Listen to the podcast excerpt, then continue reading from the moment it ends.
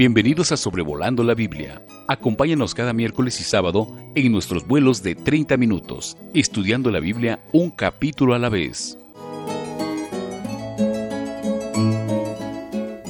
Sean muy bienvenidos al episodio número 125 de Sobrevolando la Biblia, estudiando hoy el libro de Números, capítulo 6. Les habla David Alves, Padre y repetimos que apreciamos mucho el interés en estos estudios. Eh, nada más una media hora para cada capítulo de la Biblia y nuestro ejercicio es poner delante eh, de usted lo más importante del capítulo, lo que resalta, pero esperando que usted pueda entonces eh, leer y estudiar con cuidado y disfrutar las enseñanzas y profundizar eh, mucho más con el tiempo que tenga disponible. Los capítulos 5 y 6 eh, tienen una progresión espiritual que es digno de notar. Vimos ya en el capítulo 5 la idea de purificación Aquí vamos a ver en el capítulo 6 la idea de separación y consagración y el capítulo termina con bendición. Todos anhelamos, queremos mucho la bendición del Señor, pero me exhorto a mí mismo y si puedo a usted también, apreciado creyente, estamos viviendo vidas que Dios puede bendecir. O sea, en el lenguaje del capítulo 5 nos estamos purificando diariamente. La santificación personal y continua del creyente es un tema sumamente importante a la luz del Nuevo Testamento.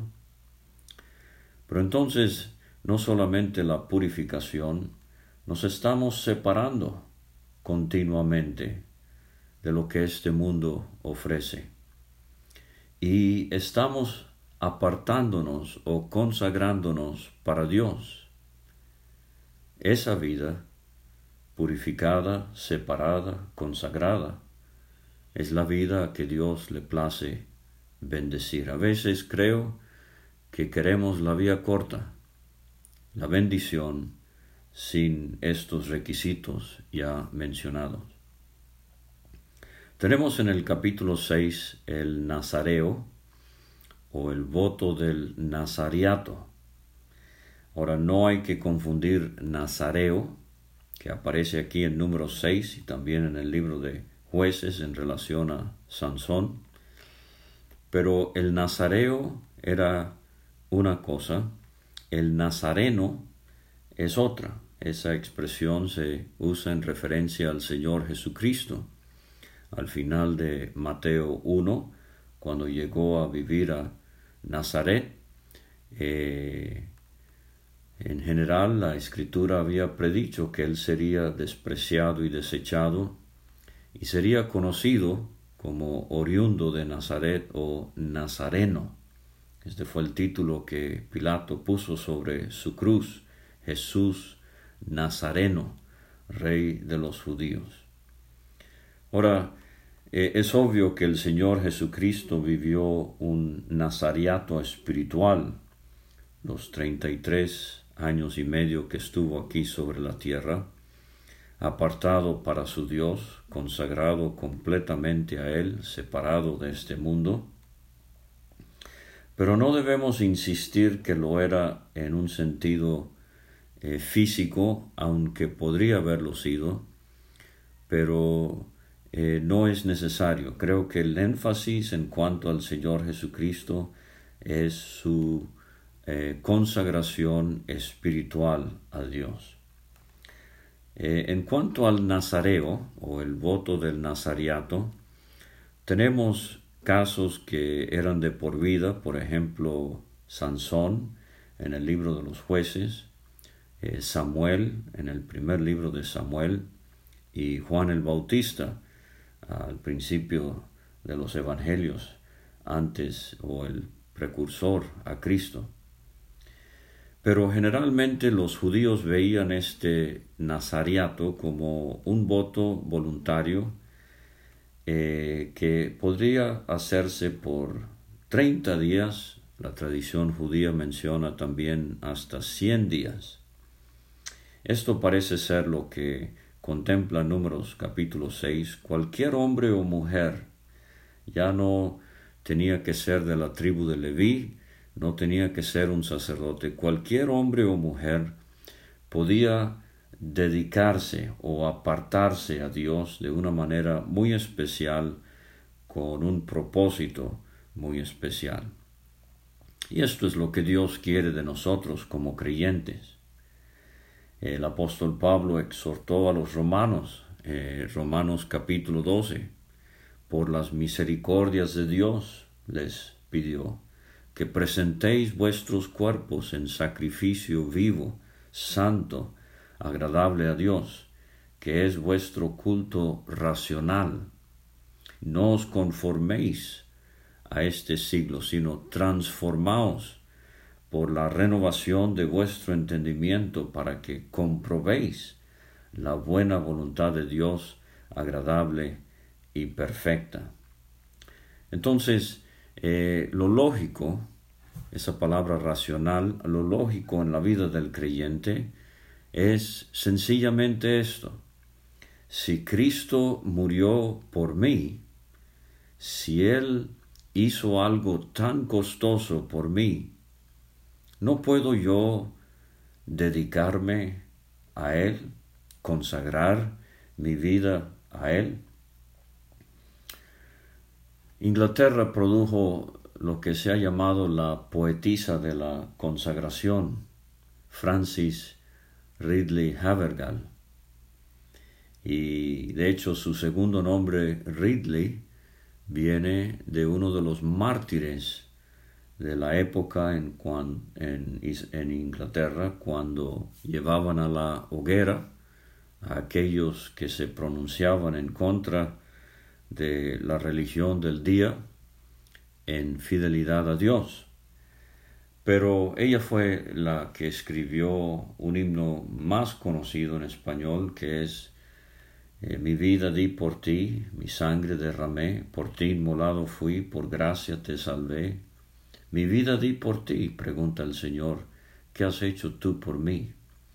Pero otro himno que escribió ella eh, de, en cuanto a este tema de la consagración, eh, dice así, quiero consagrarme hoy, sin reservas todo doy, holocausto en el altar, solo a Dios quiero agradar.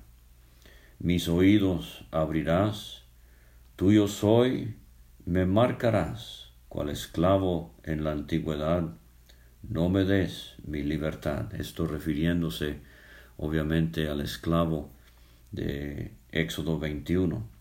Manos listas para ti, diligencia ve en mí, sin pereza, con fervor, serviré a mi Señor. Quiero que tu voluntad cumplas sin dificultad. Alfarero tú serás, barro soy que formarás. Esta voz podrás usar tu palabra al proclamar vaso humilde quiero ser, en que muestres tu poder. Mi dinero quiero dar, nardo puro derramar, como lo hizo María en el caso del Señor. A tus pies yo sé, Señor, bien mereces lo mejor. Y termina diciendo el himno, y mis pies tú guiarás, no me detendré jamás, mándame, ¿a dónde iré? Llámame, te seguiré.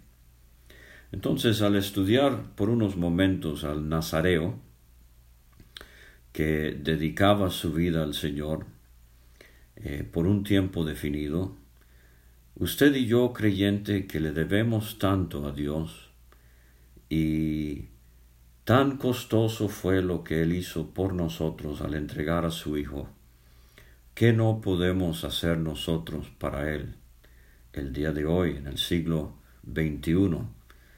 Eh, aunque estemos todavía en esta interminable eh, terrible pandemia, dedicar nuestro tiempo, nuestro tesoro, nuestro talento al Señor. Entonces, eh, repito, la palabra nazareo viene de separar o apartar, eh, no confundir con nazareno. Cristo fue nazareno eh, en el sentido de que lo conocían como oriundo de Nazaret, aunque había nacido en Belén. Pero espiritualmente, obviamente, Él es el ejemplo perfecto de lo que debería ser un nazareo. Dice el versículo 1 de número 6, habló Jehová a Moisés diciendo, habla a los hijos de Israel y diles, el hombre o la mujer que se apartare, ahí tenemos la palabra de donde viene Nazareo, que se apartare haciendo voto de Nazareo para dedicarse a Jehová. Ahora esto lo hemos notado antes, pero el balance en las cosas de Dios es sumamente interesante, sumamente necesario. Apartarse por un lado para dedicarse por el otro lado. Apartarse sería el aspecto negativo, esta persona, hombre o mujer, se iba a apartar de algo, pero con un propósito para dedicarse al Señor. El solo hecho de separación o apartarnos del mundo es peligroso porque lleva al legalismo. Pero el propósito, si es apartarnos del mundo, para poder dedicarnos al Señor. Esto es lo que entonces eh, conocemos como la devoción al Señor. Y esto es lo que va a producir este balance que el Señor quiere ver en nuestras vidas. No simplemente una serie de reglas eh, legalistas eh, para mostrar que vivimos separados del mundo, pero nos separamos del mundo para poder dedicarnos al Señor. Ahora en los versículos 3 a 8 tenemos el comportamiento del Nazareo y resaltan tres cosas. Eh, se abstendrá de vino, dice el versículo 3. No pasará navaja sobre su cabeza, dice el versículo 5. Y el versículo 6, no se acercará a persona muerta. Ahora, quiero resaltar antes de que se nos pase eh, la expresión todo el tiempo en cuanto al nazareo. Versículo 4, todo el tiempo de su nazareato. Versículo 5, todo el tiempo del voto de su nazareato. Versículo 6, todo el tiempo que se aparta para Jehová. Versículo 8, todo el tiempo de su nazareato será santo para Jehová. Entonces se enfatiza el tiempo continuo de separación y de dedicación al Señor. Ahora, regresando a estos tres aspectos de su comportamiento, eh, en, los versículos 3 eh, y 4 tenemos su abstención de vino.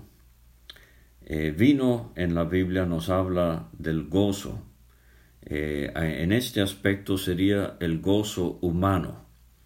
Las cosas del mundo que traen ese gozo temporal.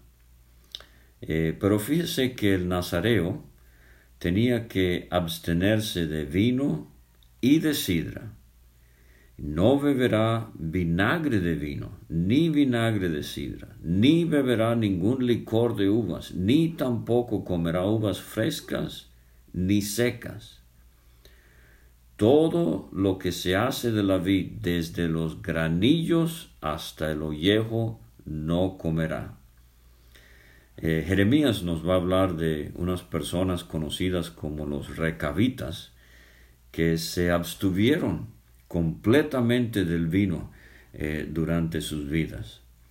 Entonces, eh, pero fíjese aquí que todo lo relacionado a la vid, desde el granillo hasta el ollejo, no iba a comer. O sea, no es que no solamente se iba a abstener del vino, y obviamente lo que la Biblia enfatiza en cuanto al vino en las escrituras es eh, no eh, embriagarse. Pero en general lo que estamos viendo aquí es no asociarse con absolutamente nada que tenga que ver con algo que pueda hacerle perder control de sí. El nazareo se iba a abstener y no iba a permitir que absolutamente nada de la vid, del granillo hasta el ollejo, le causara la tentación de un poquito más, un poquito más, y terminaría arruinando su nazariato, embriagándose con vino. Entonces, e, esto es una buena lección. Yo no sé cuál es eh, la tentación suya, eh, pero absténgase de cualquier cosa que pueda llevarle a eh, caer en esa tentación. Por ejemplo, eh, hombres que han tenido un terrible problema con el alcoholismo en el pasado de sus vidas y Dios los ha librado de esto. hemos oído de muchas historias cómo ellos evitan pasar por el bar donde antes tomaban, eh, evitan por completo eh, beber alguna bebida alcohólica. ¿Para qué? Para no caer en la tentación de volver a lo que antes eran. A mí me gusta mucho la historia de la niña que escuchó en el restaurante de sus padres a dos hombres en una mesa hablando, negando la existencia de Cristo y ella en su inocencia interrumpió la plática y les dijo por favor no le digan eso a mi papá porque desde que él aceptó a Cristo yo tengo casa, tengo familia, tengo vestido, tengo hogar. Entonces eh, Dios ha transformado las vidas de alcohólicos y ellos para eh, no volver a caer en este vicio tan tan esclavizante eh, hacen algo similar a lo que hacía el nazareo. Evitan por completo cualquier circunstancia, situación eh, en donde se encuentren comprometidos o tentados a volver al vino.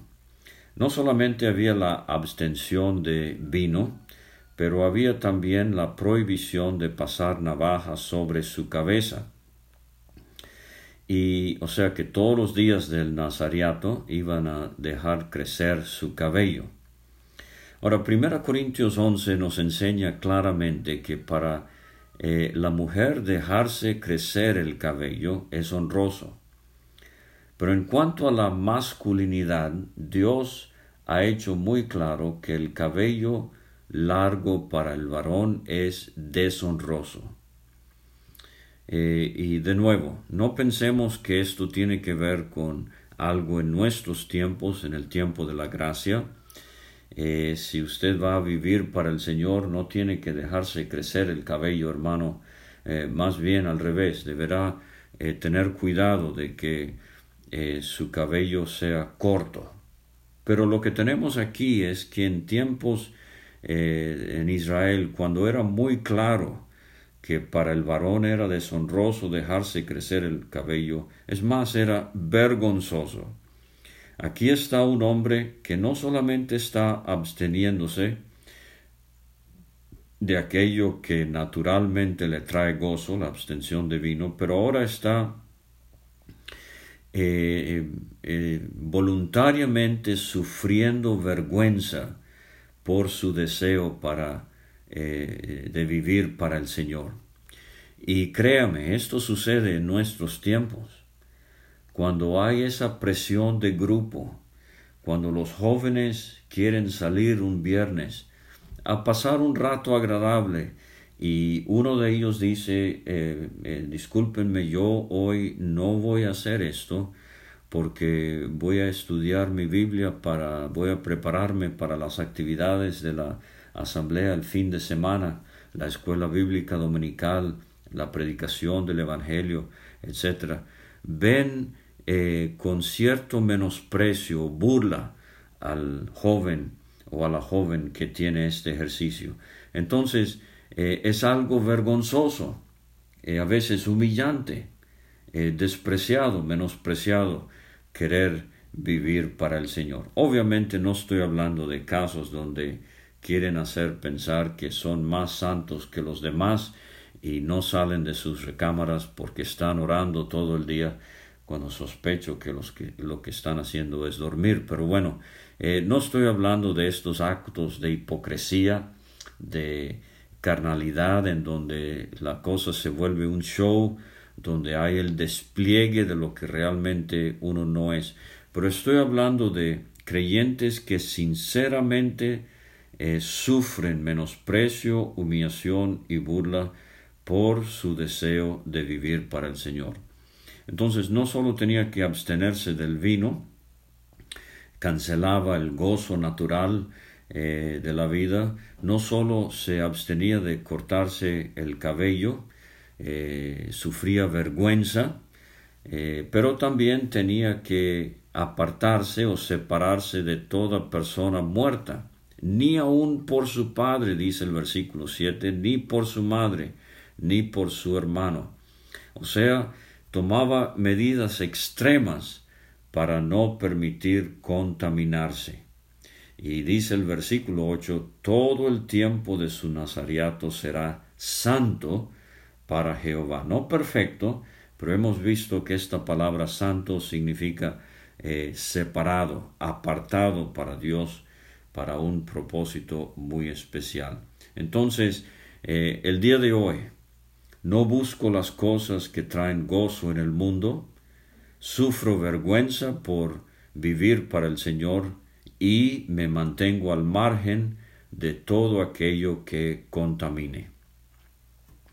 Pero ahora en los versículos 9 eh, a 12 tenemos la situación donde tristemente por alguna situación eh, inesperada, especialmente la contaminación por algún muerto que haya tocado, por ejemplo, si se le haya muerto un familiar ahí en la misma tienda, eh, desafortunadamente el nazariato se cancelaba, se interrumpía. Dice el versículo 9, si alguno muriere súbitamente junto a él, su cabeza consagrada será contaminada. Por tanto, el día de su purificación raerá su cabeza al séptimo día, eh, la raerá y el día octavo traerá dos tórtolas o dos palominos al sacerdote a la puerta del tabernáculo de reunión. Es interesante eh, que entonces, eh, interrumpiéndose su nazariato, se cortaba el cabello, raía la cabeza, pero traía al Señor la ofrenda que era la provisión para el pobre, dos tórtolas o dos palominos. Eh, y dice el versículo 11, uno será en expiación eh, por lo del pecado y el otro en holocausto. O sea que esta persona se había dedicado al Señor, su nazariato fue interrumpido, pero al ofrecer este pajarito de todos modos está expresando lo que había sido su intención.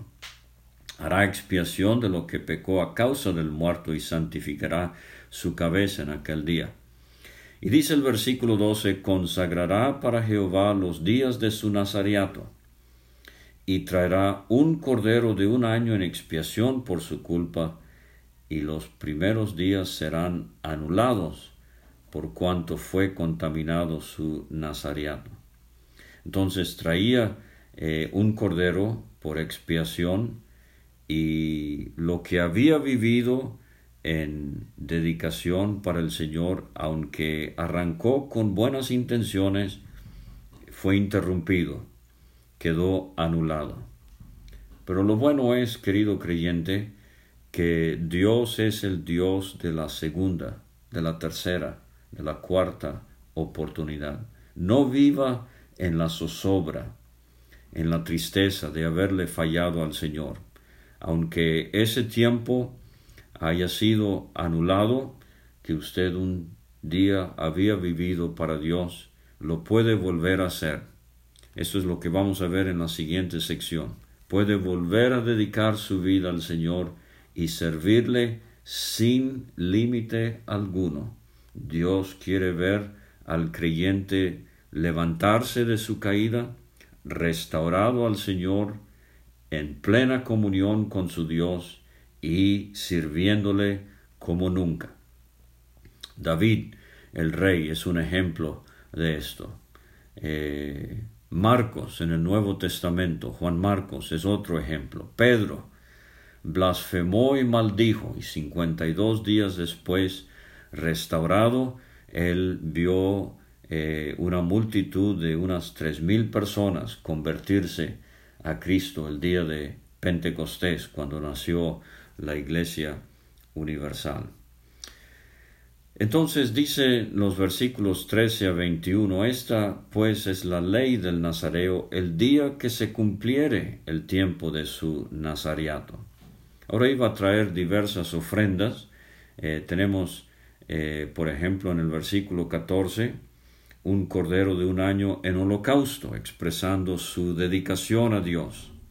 Eh, una cordera, hembra, de un año sin defecto en expiación Recuerde que la hembra nos habla de Cristo en su dependencia de su Dios, en su sujeción a su Dios, eh, eh, como vaso más frágil, vulnerable, y así esto eh, debe verse en la vida del creyente. Y traía también un carnero sin defecto por ofrenda de paz y también traía la oblación, la ofrenda de grano, eh, con estas eh, eh, tortas sin levadura, amasadas con aceite, el Espíritu Santo, en la vida de Cristo, en la vida del creyente, hojaldres sin, sin levadura, untadas con aceite, no solamente el Espíritu en, amasado, pero sobre eh, el, Señor y sobre el creyente. Eh, su ofrenda y sus libaciones. La libación hemos visto también era una ofrenda eh, aledaña, si quiere, complementaria, pero que nos habla del gozo de Dios en el sacrificio de Cristo, pero también en el sacrificio del creyente. Y el sacerdote ofrecía esto delante de Jehová. Y entonces dice el versículo 18, el nazareo raerá a la puerta del tabernáculo de reunión su cabeza consagrada, y tomará los cabellos de su cabeza consagrada y los pondrá sobre el fuego que está debajo de la ofrenda de paz. Ahora, eh, si hay algo que huele muy feo, naturalmente hablando, es cabello que se quema. No sé si le ha sucedido o si lo ha olido. Es horrible. Pero para Dios esto sería sobre el altar un olor muy grato, el cabello que crece tan poquito día tras día. Pero esto es lo que se enfatiza en el Nazariato, el tiempo. Día tras día, un día tras otro, eh, dedicado para el Señor. Y ahora todo eso simbolizado en el cabello que ha sido cortado y puesto sobre el altar para Dios es una fragancia de una vida continua dedicada a Él. Y entonces vemos en los versículos 19 y 20 que en esta ofrenda de paz eh, eh, que ofrecía el nazareo había la porción para el sacerdote también con la espaldilla eh, que, y el, pecho que eran presentados delante del Señor y dados como ofrenda para que pueda disfrutarlo también el sacerdote. Y dice el final del versículo 20, después el nazareo podrá beber vino. Esta es, dice en resumen el versículo 21, esta es la ley del nazareo que hiciere voto de su ofrenda a Jehová por su nazariato, además de lo que sus recursos le permitieren. O sea, que aquí también hay una ofrenda voluntaria que él puede o ella puede hacer, además de lo que ha requerido el Señor, ya sea cuando su nazariato se interrumpía o ya sea cuando se cumplía por completo. Nos acercamos al final del año, ya estamos a finales de noviembre. Y es una buena época del año cuando el año termina y hacemos reflexiones y tenemos anhelos y deseos y le, eh, prometemos ciertas cosas al Señor. Apreciado creyente, si el Señor no ha venido, que el 2022 sea el mejor año de nuestras vidas. Desde hoy, dediquémoslo a Él, separémonos, eh, separemos, eh, que nos separemos del mundo y que nos dediquemos como nunca lo hemos hecho al Señor. Ahora, el final del capítulo, después de tantos versículos sobre separación y dedicación o consagración a Dios, el versículo 22 al versículo 27 tenemos la bendición de Dios sobre el pueblo de Israel. Dios era el que bendecía, el sacerdote era el canal de esa bendición para el pueblo. Pero de nuevo, como he mencionado, palabras muy conocidas, nos gusta mucho escribir esto en tarjetas, eh, hablarlas en eventos especiales, aniversarios y cumpleaños, etc. Pero dice la fórmula de bendición, así bendecirás a los hijos de Israel. Jehová te bendiga y te guarde. Jehová haga resplandecer su rostro sobre ti y tenga de ti misericordia. Jehová alce sobre ti su rostro y ponga en ti paz. Y dice Dios, pondrán mi nombre sobre los hijos de Israel y yo los bendeciré. Ahora, en hebreo es interesante que esta bendición tripartita, tres veces se menciona a Jehová, no me sorprendería si aquí tenemos una alusión a la Trinidad, Jehová te bendiga y te guarde, hablándonos del Padre, Jehová haga resplandecer su rostro sobre ti, tenga de ti misericordia, recordándonos del Hijo, y Jehová alce sobre ti su rostro y ponga en ti paz, eh, la obra del Espíritu Santo. Pero sea como fuere, esta bendición tripartita, eh, cada aspecto tiene dos ingredientes. Jehová te bendiga y te guarde. Eh, quizás aludiendo al hecho de que la bendición de Jehová incluirá protección, incluirá guardarnos. Número dos, Jehová haga resplandecer sobre ti su rostro y tenga de ti misericordia. Esta palabra haga resplandecer su rostro sobre ti es Jehová sonría sobre ti, y haciéndolo será evidente su misericordia hacia uno. Y finalmente, Jehová alce sobre ti su rostro, y el resultado, que el israelita disfrutará de paz. Ahora, en cuanto al hebreo, en, en hebreo el versículo 24 tiene tres palabras, el 25 tiene cinco palabras y el 26 tiene siete palabras en cuanto a la bendición. O sea, hay una métrica muy interesante. Eh, empieza con siete palabras, la introducción, así bendecirás a los hijos de Israel, diciéndoles, y termina con siete palabras. En el hebreo pondrán mi nombre sobre los hijos de Israel y yo los bendeciré. Y termino donde empecé, apreciado creyente. ¿Quiere usted, quiero yo, que Dios bendiga? Claro que sí. Recuerde que Pablo escribió a los Efesios, eh, capítulo 1, versículo 3, nos ha bendecido Dios con toda bendición espiritual.